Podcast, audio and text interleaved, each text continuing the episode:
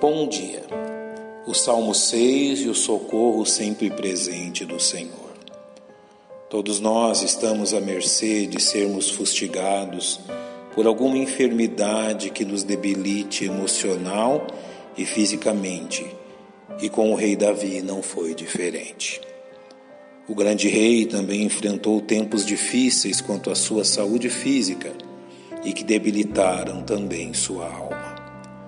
O Salmo 6 não nos revela a razão desta enfermidade e dificilmente ela tem alguma associação ao período de disciplina divina relatada no Salmo 38, sendo por isso mesmo uma circunstância que o salvo pode enfrentar em qualquer período de sua vida.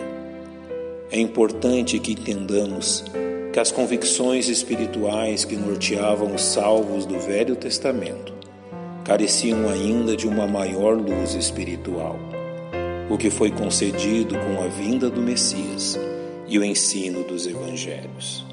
Era a convicção daquele período que as enfermidades estavam intimamente ligadas aos pecados praticados por uma pessoa, de forma que apelar para os recursos médicos da época era considerado um sinal de falta de fé como retratado no Salmo 103. Ele é o que perdoa todas as tuas iniquidades, que sara todas as tuas enfermidades.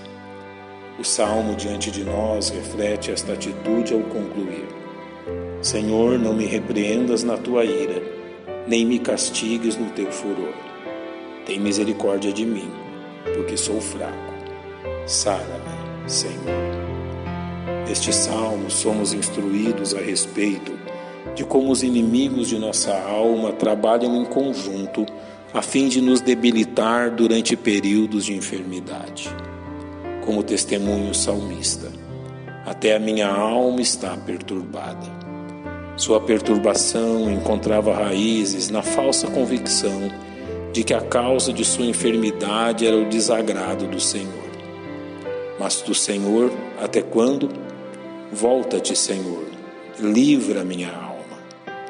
A semelhança dos amigos de Jó, que erroneamente concluíram que a causa do infortúnio enfrentado por ele certamente estava ligado a seus pecados e o consequente castigo de Deus. Muitos são atormentados pelo desconhecimento da causa de suas aflições e pela falsa convicção que tudo está relacionado ao castigo de Deus sobre eles.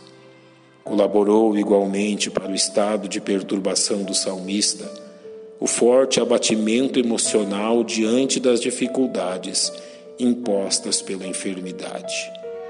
Já estou cansado do meu gemido. Toda noite faço nadar a minha cama. Molho o meu leito com as minhas lágrimas. Já os meus olhos estão consumidos pela mágoa.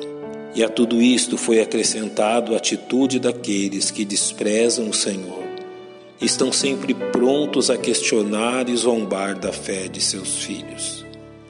Tem-se envelhecido por causa de todos os meus inimigos, diz o salmista.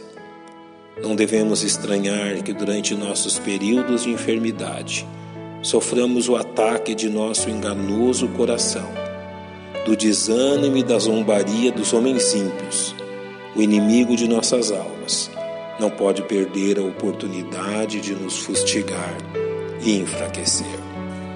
Onde encontramos forças em meio a tamanha tempestade, nosso socorro só pode vir de Deus.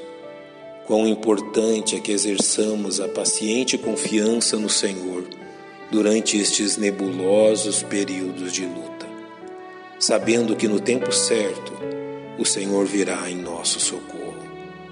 O Senhor já ouviu a voz do meu pranto, o Senhor já ouviu a minha súplica, o Senhor aceitará a minha oração. Fala o salmista. Em uma crucial verdade, Davi não estava enganado. Deus está sempre pronto a ouvir o clamor de seus filhos.